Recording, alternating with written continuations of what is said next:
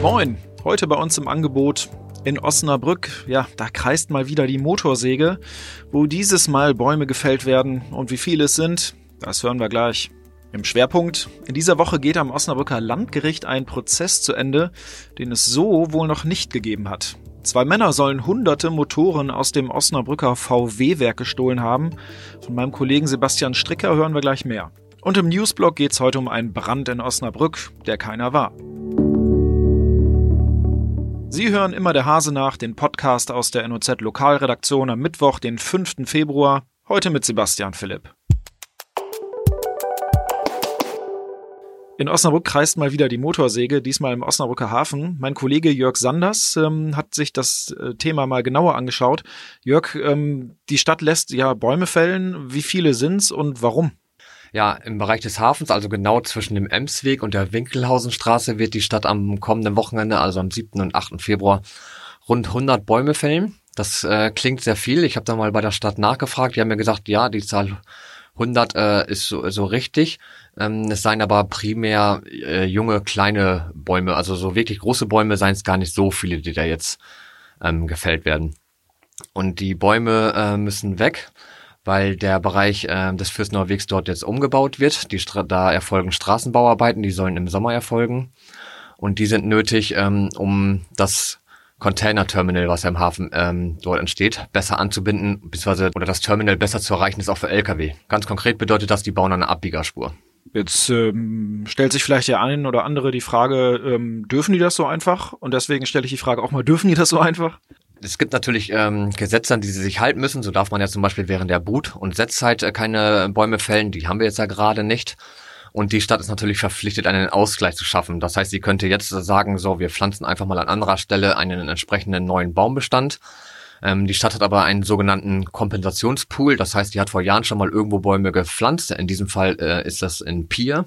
Und aus diesem Kompensationspool bedient sich jetzt praktisch. Das heißt, dieser Pool wird jetzt einfach kleiner. Die Bäume sind also schon da ähm, und werden jetzt damit dann verrechnet, sage ich mal.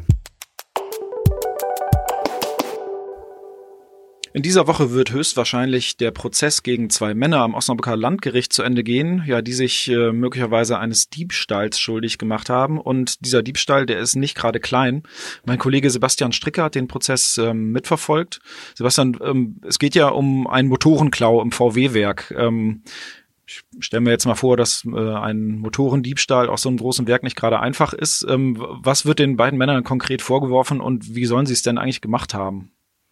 Ja, es stehen zwei ähm, Männer vor dem Landgericht Osnabrück. Seit November müssen sie sich dort verantworten. Ein ähm, 26 Jahre alter Osnabrücker und ein 32-jähriger mutmaßlicher Komplize aus Wallenhorst. Die beiden sollen ähm, so wie es aussieht, im Sommer 2017, ist also schon eine Weile her, hunderte von Motoren aus dem VW-Werk Osnabrück gestohlen haben.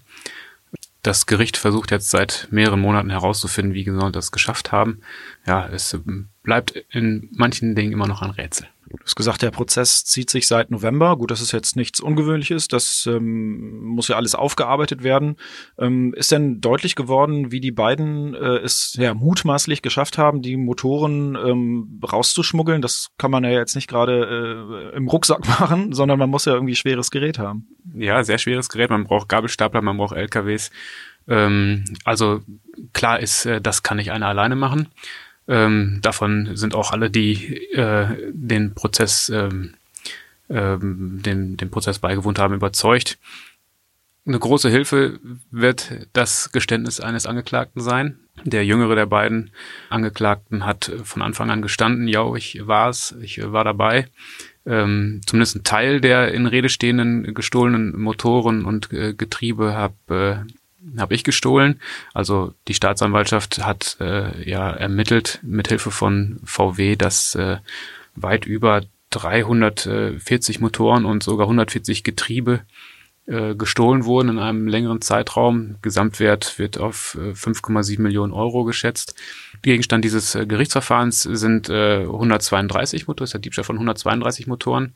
Den soll, sollen die Angeklagten an mehreren Tagen im Sommer 2017, sehr wahrscheinlich war es Ende Juni, Mitte Ende Juni, äh, in den sehr späten Abendstunden aus dem VW-Werk herausgeschmuggelt haben. Da, das ging angeblich so, dass äh, ein ähm, von einem Hehler bestellter LKW zum, zur Autofabrik gefahren ist, ähm, dann da auch mehr oder weniger ungehindert, ungehindert reinkam. Also die Kontrollen bei VW haben sich in diesem Verfahren als extrem lasch erwiesen. Und dann behauptet der Angeklagte, der äh, geständig ist, dass ähm, er auch ungehindert aufladen durfte mit einem äh, Gabelstapler, der ihm da zur Verfügung gestellt wurde. Man muss vielleicht noch eben dazu sagen, dass der geständige Angeklagte zu dem Zeitpunkt nicht mehr in dem VW-Werk beschäftigt war. Also beide äh, Angeklagten waren damals äh, Mitarbeiter eines Logistikunternehmens, das für VW in der Fabrik dafür sorgt, dass alle Teile äh, ordentlich gelagert werden und auch dann rechtzeitig am Fließband stehen. Ja, der Mann soll dann einen LKW äh, da reingelotst haben in die Fabrik. Er soll sich dann selber einen Gabelstapler ähm, äh, organisiert haben mit Hilfe und dann mit diesem Gabelstapler dann gestelleweise äh, Motoren auf diesen Lastwagen geladen haben zu einer Uhrzeit, wo in der Fabrik so nicht mehr viel los war. Der Angeklagte, der ständige Angeklagte sagt halt, der, der hier neben mir sitzt im Gericht, der hat mir dabei geholfen. Der hat alles bereitgestellt und auch dafür gesorgt, dass die Kollegen, die zu der Zeit noch da äh, in der Halle gearbeitet haben, auch die Klappe halten. Das ist wirklich eine unglaubliche Geschichte eigentlich. Du hast ja, glaube ich, ja alle Prozesstage mitverfolgt, warst im, im Landgericht. Ähm, als Reporter hat man ja immer, bekommt man immer Einblicke. Wie hast du den Prozess so aus persönlicher Sicht mitverfolgt? Wie hast du die Angeklagten gesehen? Für mich ist das immer so der erste Moment, wenn die Angeklagten reinkommen oder reingeführt werden. Ähm, ist immer so ganz spannend, wie die sich verhalten. Wie haben sich denn die Angeklagten im Prozess verhalten und hast du irgendwelche Besonderheiten mitbekommen? Tja, ähm, also wie Schwerverbrecher wirken sie beide nicht.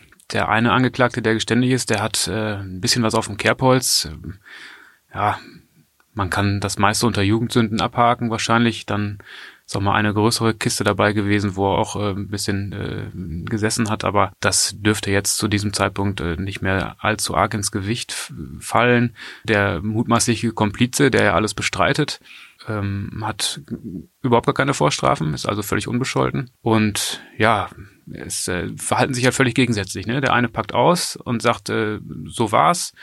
Die Aussage ist sicher nicht frei von Widersprüchen und wie auch äh, alle Zeugenaussagen, ähm, ja, nicht unbedingt äh, dazu geeignet waren, wirklich Licht ins Dunkel zu bringen. Also es äh, war ein Prozess wirklich voller Widersprüche, voller Ungereimtheiten, ähm, teilweise eklatante Erinnerungslücken bei Zeugen, sogar bei Polizeibeamten, die da ausgesagt haben und auch andere Beteiligte, die eigentlich hätten was wissen müssen, konnten da nicht so richtig äh, äh, Licht ins Dunkel bringen.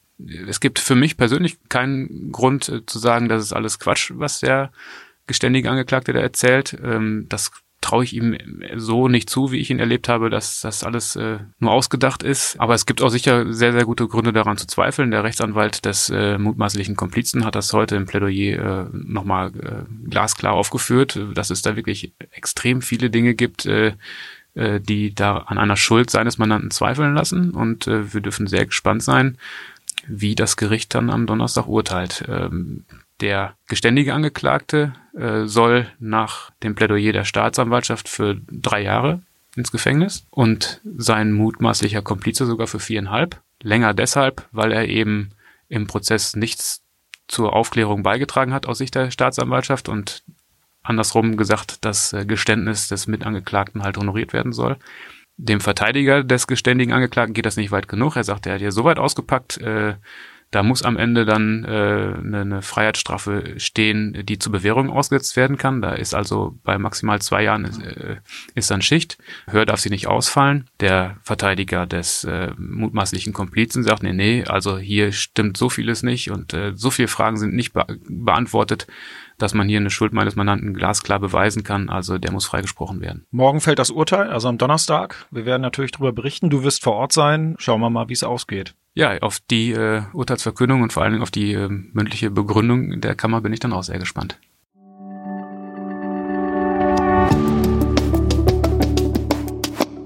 Willkommen zum Newsblock. Die Feuerwehr rückte am Mittwochmorgen in den Stadtteil Eversburg aus. Ein Passant hatte an der Sportanlage Barenteich beim SV Ballsport Eversburg Qualm aufsteigen sehen und dann einen Brand vermutet. Doch wo Rauch ist, da ist auch nicht immer gleich Feuer, denn was da aufstieg, war die Feuchtigkeit vom Dach, die sich im ersten Sonnenschein dampfend verflüchtigte. Und noch eine Nachricht für Bahnreisende. Zwischen dem 10. und dem 16. Februar entfallen Züge der Linie 61 der Eurobahn zwischen Osnabrück und Bruchmühlen. Grund sind Gleisarbeiten und Weichenerneuerungen. Ein Schienenersatzverkehr mit Bussen ist eingerichtet. Das war's für heute bei Immer der Hase nach. Ich hoffe, Sie konnten was mitnehmen. Wir hören uns morgen wieder.